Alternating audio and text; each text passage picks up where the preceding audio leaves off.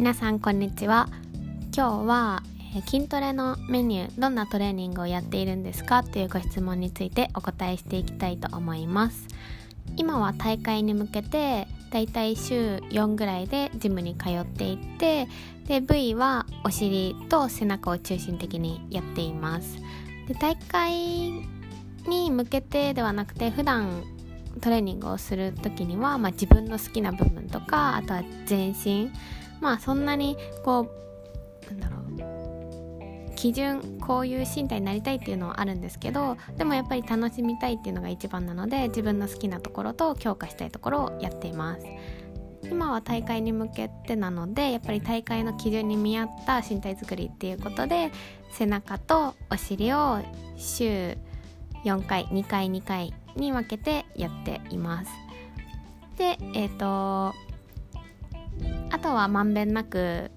やりたいところというかもう少しこうしたいなっていうところ肩だったりとかあとはまあ脊柱起立筋まあここは背中に入るんですけどとかあとはお腹ですね。腹筋基本腹筋っていうトレーニングはほぼほぼ私しないんですけれどもあの筋力がないというかその私腹筋がもともとあまりないのであばらが開きがちになっちゃうんですね。なんであばらを締めるっていう目的でトレーニング背中とかお尻のトレーニングが終わった後にプランクを1分かける3回やっています。なんですけどやっぱり腹筋ってあの